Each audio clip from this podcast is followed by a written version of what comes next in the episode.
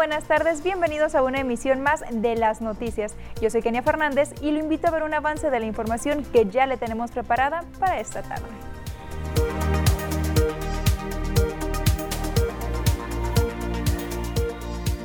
Kinder José Ortiz de Domínguez de Mazatlán lleva cuatro atracos en el actual ciclo escolar.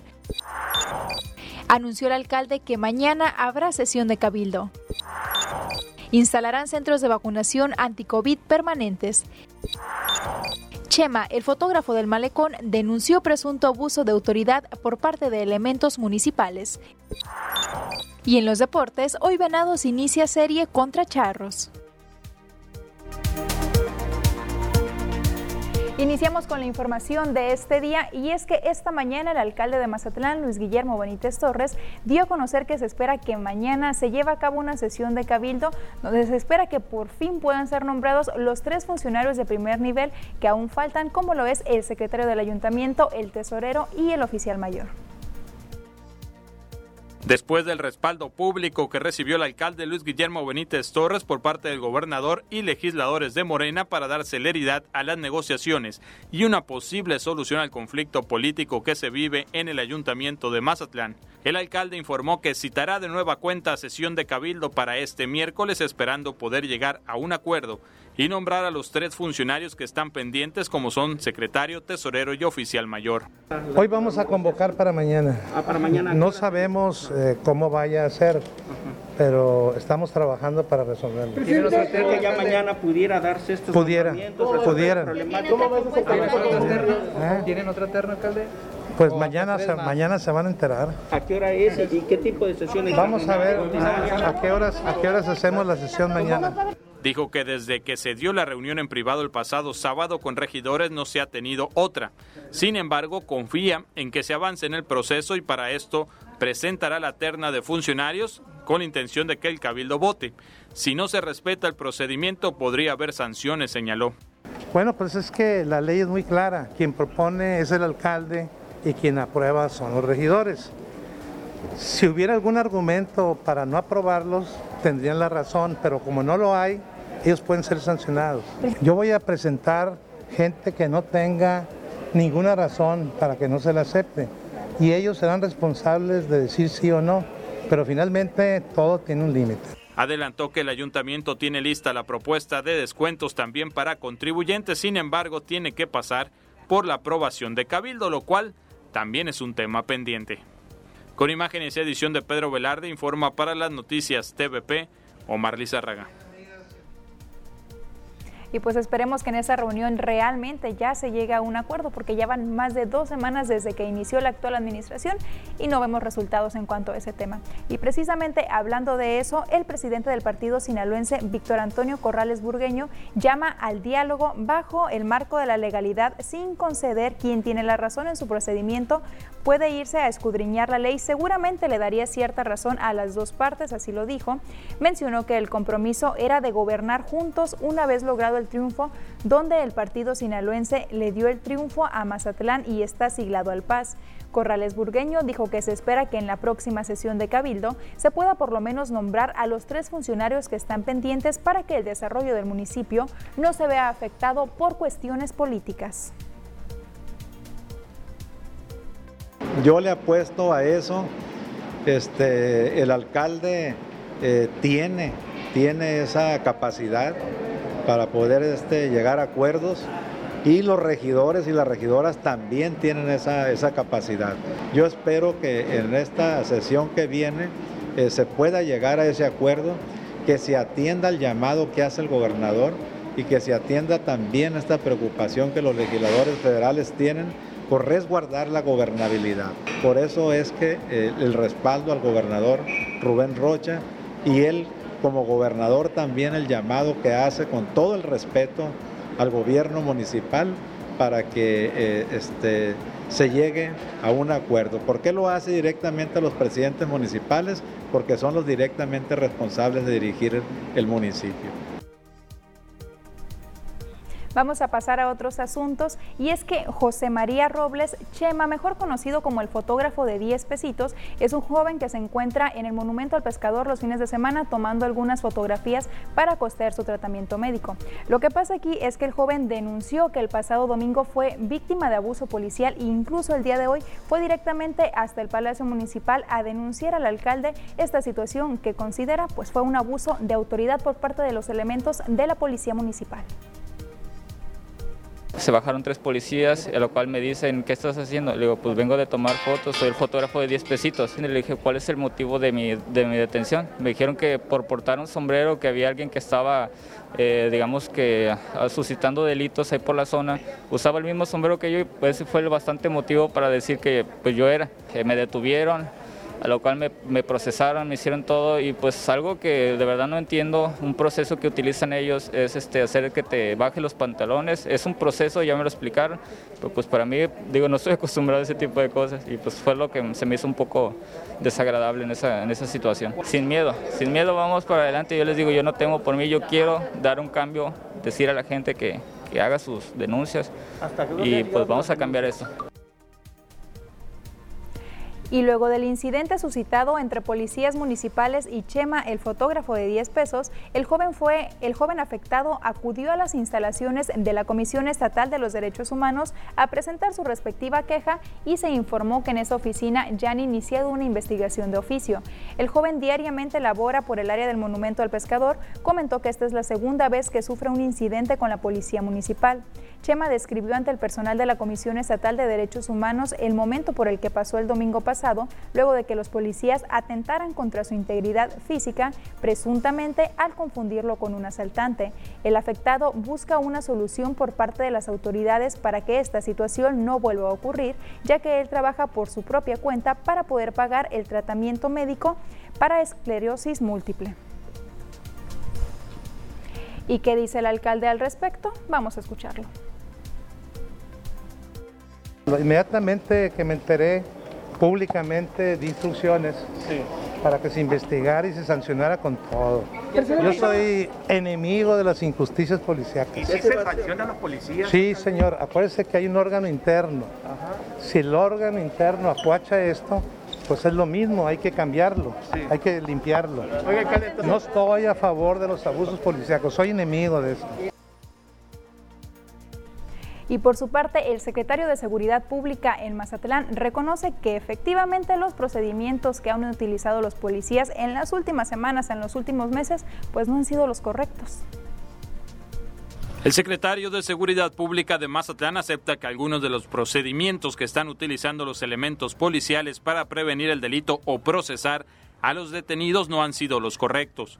Juan Ramón Alfaro Gagiola, titular de la corporación, fue cuestionado sobre la detención del joven José María Robles, mejor conocido como Chema, el fotógrafo de 10 pesitos, quien al ser llevado ante el tribunal de Barandilla fue desnudado y obligado a hacer sentadillas, procedimiento que ya está obsoleto más aún que ni siquiera fue procesado al área de celdas ya que no hubo delito que perseguir. No, esos son protocolos viejos, son protocolos viejos que en su momento se, se hacían en aquellos tiempos, hace muchos años, hoy no, Hoy se respetan los derechos humanos, se les hace el cacheo para que no ingresen con alguna arma o algo, alguna droga al área de celdas, pero tiene que ser superficial.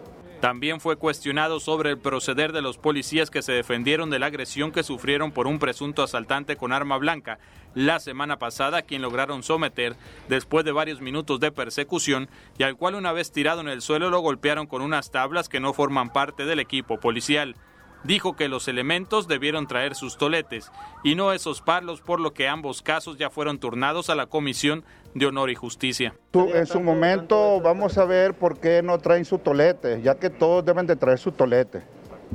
Todos deben de traer su PTR 24, yo no sé por qué no lo traían en su momento. Todos debemos de contar con un PTR en, en la unidad. No, no, no son oficiales, así es ya se está tomando carta en el asunto, eh, ya asunto interno ya lo tiene. Aseguró que sí se les da seguimiento a este tipo de situaciones en la Comisión de Honor y Justicia, sin embargo, no se ha dado a conocer el número de sanciones a elementos policiales por proceder de manera incorrecta, la cual ya representa la mayor queja ante la Comisión Estatal de los Derechos Humanos. Con imágenes y edición de Pedro Velarde informa para las noticias TVP, Omar Lizárraga. Y además de las investigaciones, aquí lo que sería también muy importante es que a los elementos se les dé una capacitación adecuada para saber actuar, porque lamentablemente si eso no sucede, esto va a seguir pasando con todas las personas que detengan. ¿Por qué? Pues porque simplemente no saben actuar. Con esto nos vamos a una pausa comercial y volvemos.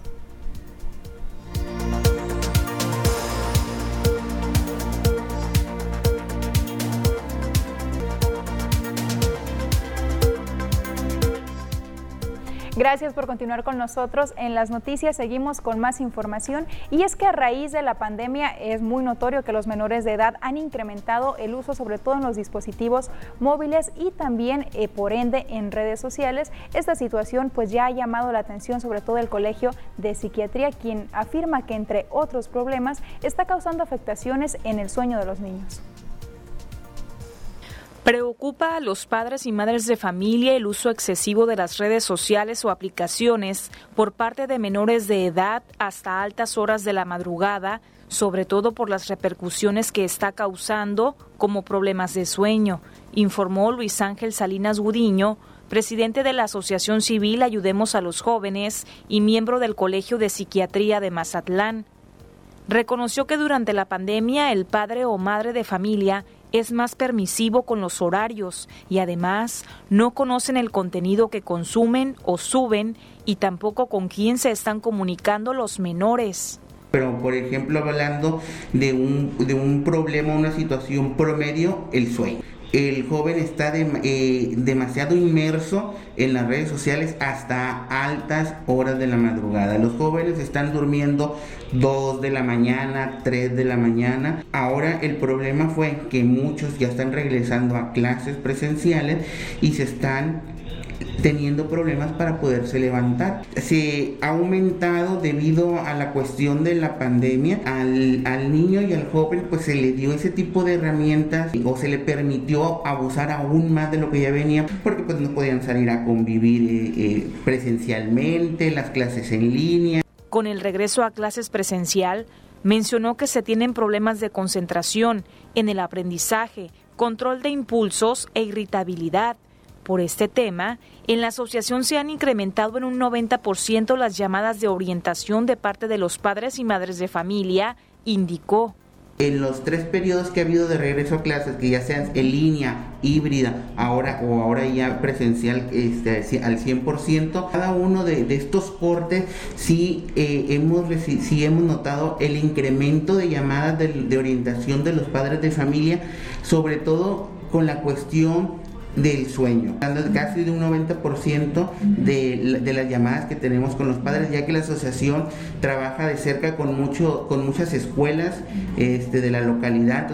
El especialista recomendó que los adultos estén en supervisión constante, sobre todo de los historiales, tener una mayor comunicación y estar atentos a cualquier cambio de conducta, además de permanecer atentos a retos que suelen hacer y que han tenido consecuencias lamentables. Con imagen y la edición de Felipe Ramírez, informa para las noticias TVP Adriana Tirado.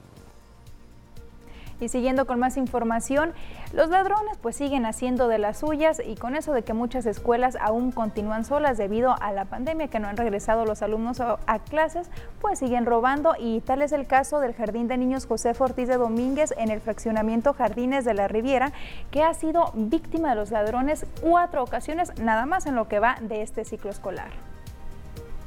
Desde que inició el ciclo escolar 2021-2022 en el Jardín de Niños Josefa Ortiz de Domínguez, ubicado en el fraccionamiento Jardines de la Riviera de Mazatlán, se han registrado cuatro robos a las instalaciones de este plantel educativo cableados de luz, tubería de agua, aires acondicionados, bocinas, la bomba de agua, por mencionar algunas, son lo que se han robado en el preescolar. Con los pocos padres que, nos apoyan, venimos y queremos realizar las labores y nos da mucha tristeza que llegamos y nos encontramos con que se metieron. La última fue que nos robaron los cableados, no tenemos luz se han metido a la dirección, rompen puertas y, y, se llevan todo lo que tenga cable nos han robado el proyector que teníamos y pues la verdad estamos muy tristes porque nosotros queremos abrir y, pues nos atrasan con, con esta situación.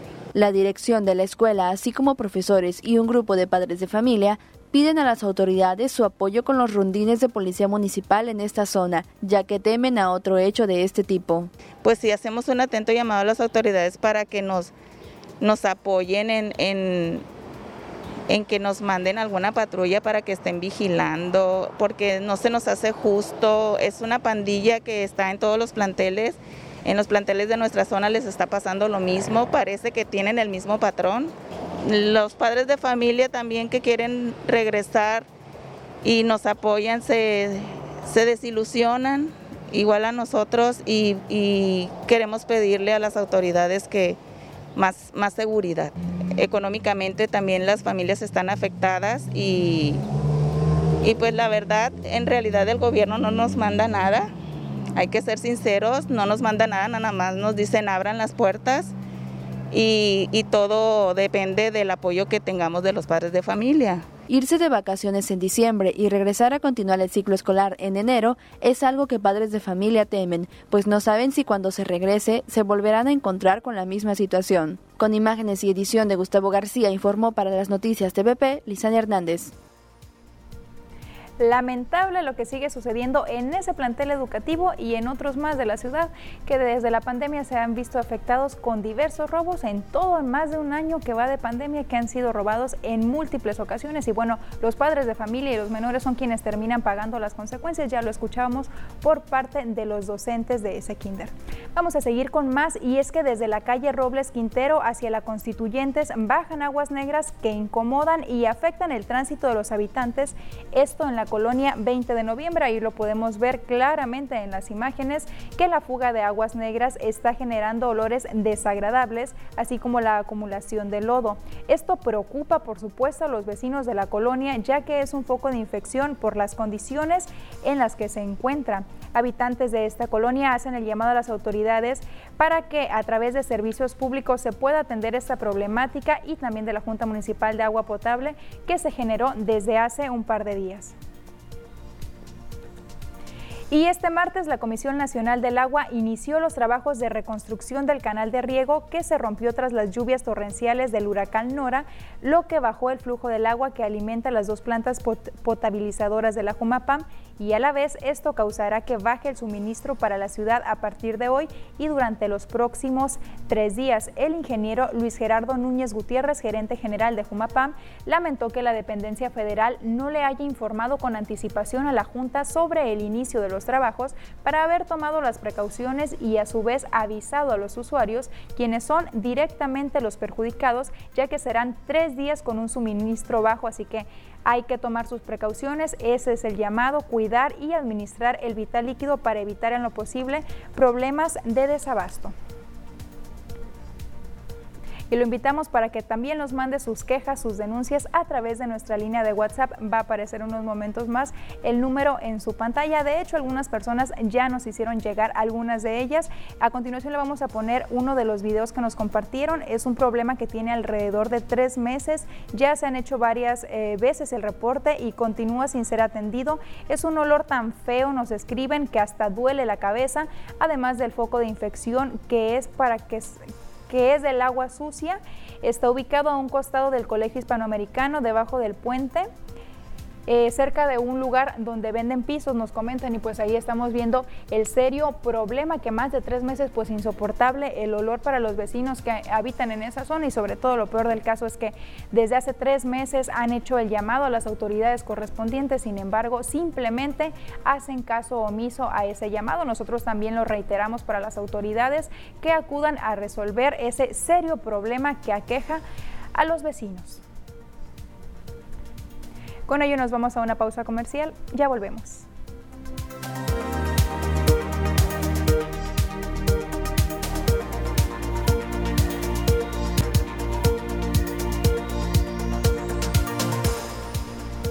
Diana Zambrano ya está lista con el pronóstico del clima para los siguientes días.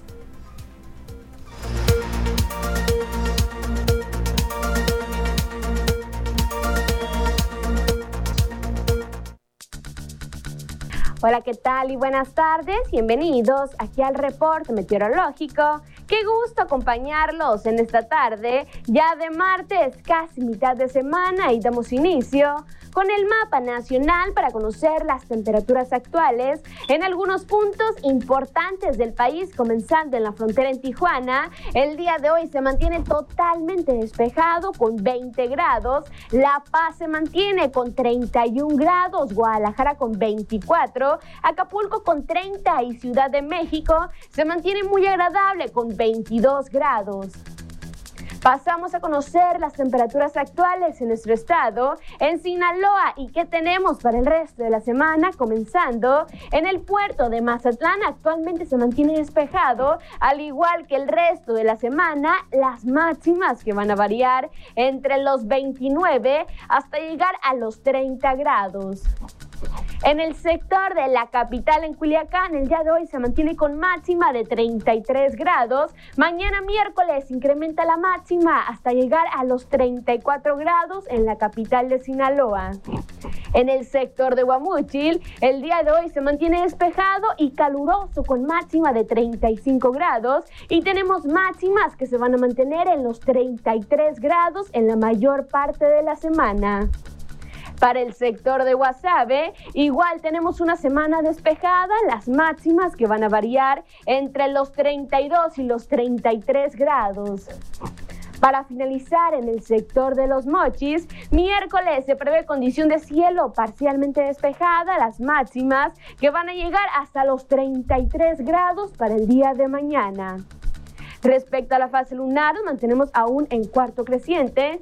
La salida de la luna a las 15 horas con 59 minutos. La puesta de la luna a las 4 de la mañana con 56 minutos. La salida del sol a las 6 de la mañana con 26 minutos. Y para finalizar, la puesta del sol a las 17 horas con 22 minutos. Por otra parte, también les quiero contar que esta semana se llevará a cabo la lluvia de estrellas leónidas. Entre martes y miércoles, entre las 12 y 5 de la madrugada podemos disfrutar de extra bella lluvia de estrellas. Hasta aquí el reporte meteorológico. Espero que tengan una excelente tarde.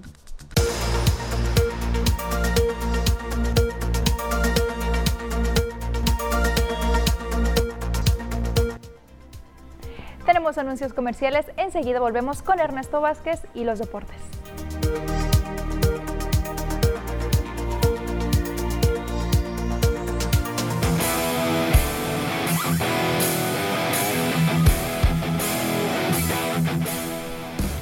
Como se lo adelantaba, ya está listo Ernesto Vázquez con lo mejor de la información deportiva. Kenia, muchas gracias. Ya listos con lo mejor de los deportes, ¿no? En lo que es este día martes.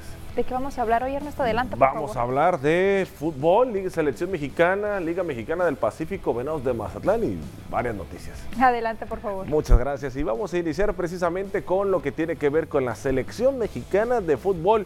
Hoy entra en participación el equipo tricolor dentro de la actividad del octagonal de la CONCACAF rumbo a Qatar, ¿no? Será el partido que tenga ante el conjunto de Canadá. Se van a ir a meter allá a la nieve prácticamente, no prácticamente donde habrá nieve, ¿no? Allá así se está pronosticado lo que viene a ser el partido después del mal trago de la selección mexicana que, que vivió en su visita ante los Estados Unidos. Al caer, toca el turno de viajar a Edmonton el día de hoy para encarar al equipo canadiense en la eliminatoria, le contaba, donde el Tri no tiene margen de error para seguir sólido en los puestos del pase directo. Aquí los horarios para el partido son 7 de la tarde. Bueno, ya es la noche en, aquí en el puerto de Mazatlán. México que es segundo lugar de este octagonal tras haber perdido con la selección de las barras y las estrellas, es segundo lugar y Canadá que es tercero, ¿no? De sacar el resultado, el equipo canadiense podría comprometer a México, además la combinación entre Panamá y El Salvador podría incluso sacar a México de eh, puestos de pase directo a la Copa del Mundo, faltando todavía muchas jornadas, ¿no? Pero en este momento México necesita pensar en la victoria. Se pronostica por lo menos así, por lo bajito, menos 7 grados centígrados que va a estar el partido del día de hoy del equipo mexicano. Vámonos con más información ahora referente a, ya se dio a conocer, ¿sabe qué? Los horarios de los partidos para lo que viene a ser eh, el repechaje, ¿no? Ya se tiene listo el horario de los partidos del repechaje, así están definidos para el día sábado Santos contra el equipo de San Luis, partido que está anunciado a las 7 horario de la Ciudad de México, 6 de la tarde de acá del puerto de Mazatlán. Puebla, Puebla también el sábado estará jugando ante el equipo de las Chivas Rayadas del Guadalajara. Es a un solo partido. Este duelo será a las 8 de la noche, 9 de la Ciudad de México, el próximo sábado. Y Toluca contra Pumas, allá en el Nemesio Díaz, será el domingo a las 4 de la tarde, a las 5 horario del centro de México. Cruz Azul contra Monterrey, partido a las 6 de la tarde acá en el puerto de Mazatlán, en la cancha del Estadio Azteca será este partido. Quedó definido la reclasificación el repechaje, los ganadores van a la liguilla. Así, así. Esta no es liguilla, se llama repechaje, ¿no? Vámonos con más, vámonos con más referente también a lo que tenemos información de la Liga Mexicana del Pacífico porque dieron a conocer al jugador de la semana de la LMP. Se trata de Félix Pérez, el cubano del equipo de los Charros de Jalisco que vio acción en seis partidos, la serie que tuvo ante el equipo de los Verados de Mazatlán la semana pasada donde conectó par de cuadrangulares y también la serie del fin de semana ante el equipo de los algodoneros de Guasave. Batió durante esos seis partidos para punto 348 con ocho imparables, conectó de esos ocho imparables, imagínense, cuatro fueron cuadrangular para Félix Pérez, produciendo un total de 12 carreras el cubano y que estará hoy en el Teodoro Mariscal. Ahorita les cuento porque vámonos con el lanzador de la semana. ¿De quién se trata? Así lo da a conocer la LMP. Eh, se trata de Octavio Acosta, el mexicano, el equipo de los Mayos de Navojoa. Él es de Guasave, ¿no? Él es nacido allí en Guasave. Eh, lanzó dos partidos, los ganó los dos. Le ganó al equipo de los Yaquis de Ciudad Obregón el primer juego de la serie de la semana anterior y le ganó el domingo ayer, bueno, antier a los Venados de Mazatlán. Esos dos partidos que vio acción Octavio Acosta con una efectividad de 1.64 12 chocolates y lanzó por espacio de 11 entradas durante los dos partidos por parte del pitcher de los Mayos de Navojoa. Vámonos ahora con lo que le contaba, porque estará Félix Pérez en el Teodoro Mariscal, porque los Charros de Jalisco regresan al estadio Teodoro Mariscal. Se estarán viendo las caras de nueva cuenta ante los Venados de Mazatlán. La serie de la semana pasada era de la primera vuelta, esta es de la segunda vuelta, la que tendrán entre el equipo de Charros y los Venados. A partir de las 8 de la noche estará arrancando partido. La visita de los Charros comprenderá martes, miércoles y jueves, los tres días acá en el puerto de Mazatlán. Posteriormente se estarán metiendo a la casa de los Cañeros de los Bochis. ¿Quién lanza por los Venados el día de hoy? Francisco Ríos le tocará subirse a la loma de los disparos y Alemao Hernández será por parte del equipo de los Charros de Jalisco quien vea oportunidad el día de hoy. Vamos a ver, la semana pasada fueron juegos de más de 12 horas, bueno, que terminan después de las 12, mejor dicho, de la noche, más de 4 horas estaba tardando cada partido con nueve entradas. Vamos a ver qué depara el día de hoy a partir de las 8. Vámonos con más información porque en la pasada función de Vox de TVP que se tuvo en entrevista a Julio César Chávez Jr., confirmó eh, en la señal de TVP que peleará en Culiacán el próximo mes de diciembre.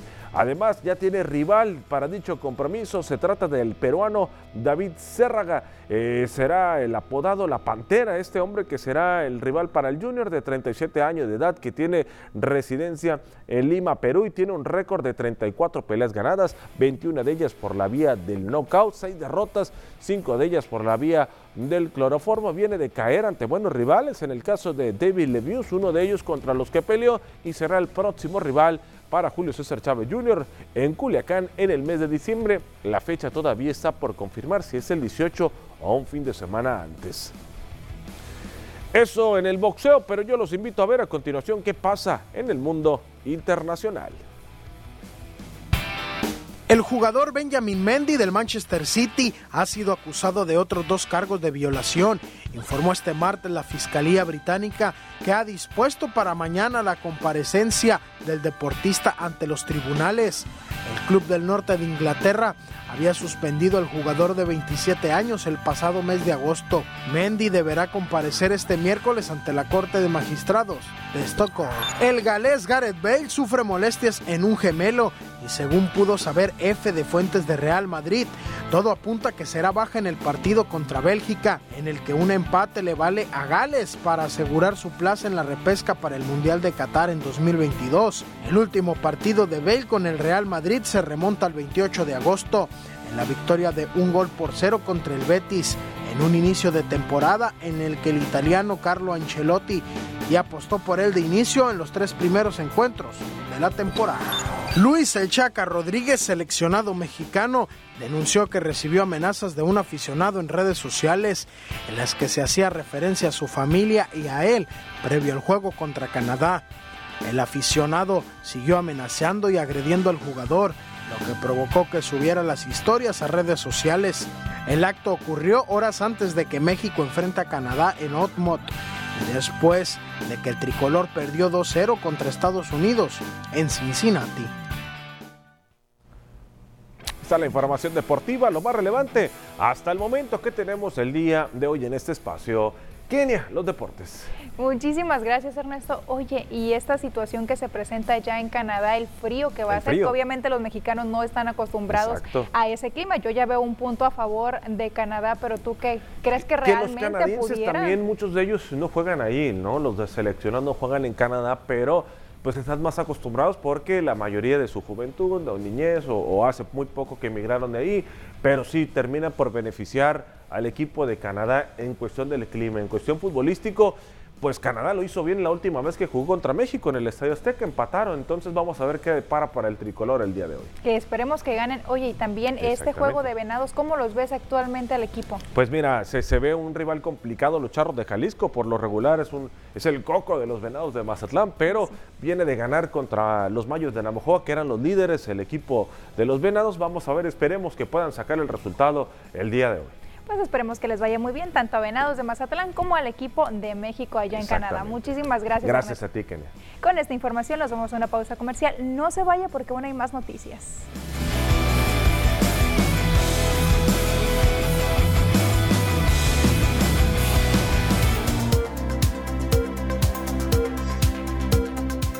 Gracias por continuar con nosotros en las noticias.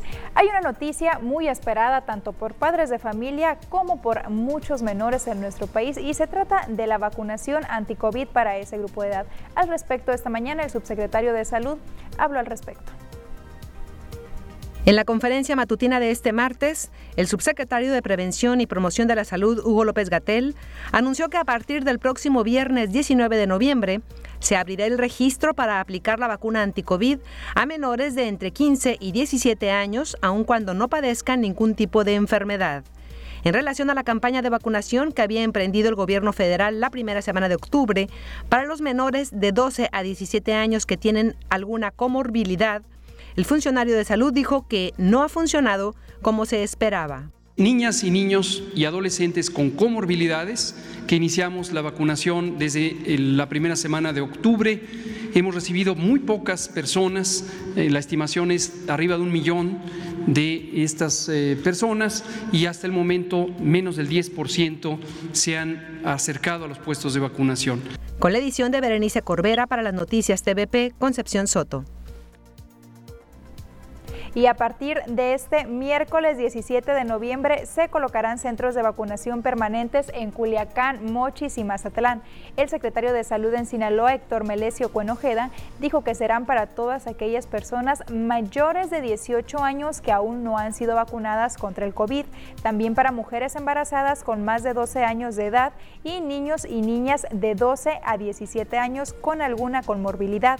Sinaloa registra el 89.5% de la población arriba de 18 años ya vacunada con al menos una sola dosis y la meta es llegar al 100%, reiteró el secretario de Salud que la mejor manera de prevenir un rebrote o una cuarta ola, la cual ya se está dando en otras partes del mundo, es vacunando a la población.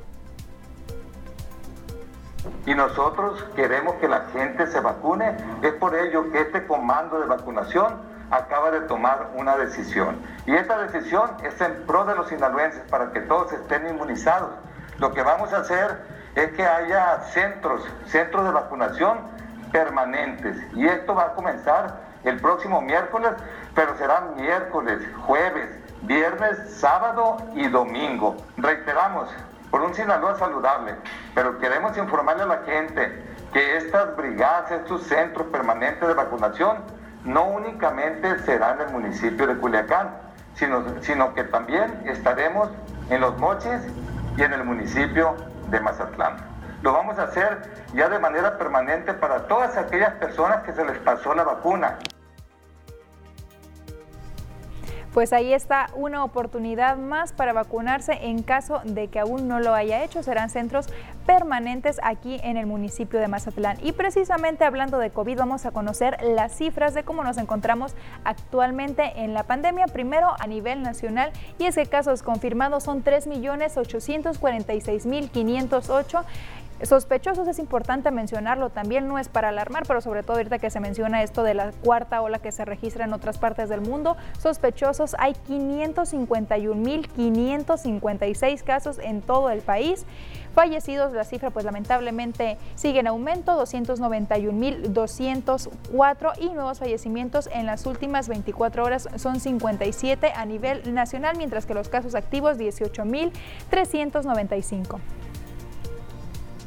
y conozcamos las cifras también a nivel estatal. Aquí en Sinaloa, casos confirmados 74.419, sospechosos también es importante tenerlos en cuenta, son 615 casos que pudieran dar positivo o en su caso también pudieran dar negativo, fallecidos 8.875 y la buena noticia es que al menos en las últimas 24 horas, de acuerdo a las cifras de la Secretaría de Salud, no hubo personas fallecidas.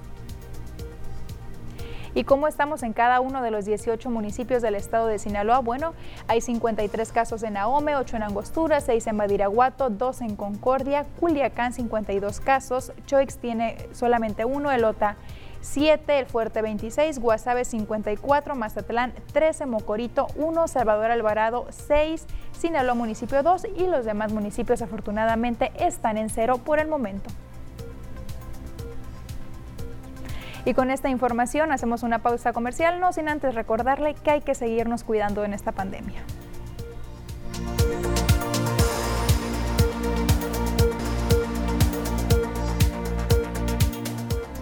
Seguimos con más noticias y como usted ya se habrá dado cuenta en Mazatlán, pues el tráfico cada vez es mayor, cada vez hay más automóviles en la ciudad y eso complica la movilidad para ciertos lugares. Al respecto, el Colegio de Ingenieros Civiles dice que ya urge realmente un programa que contemple algunas estrategias para disminuir este problema.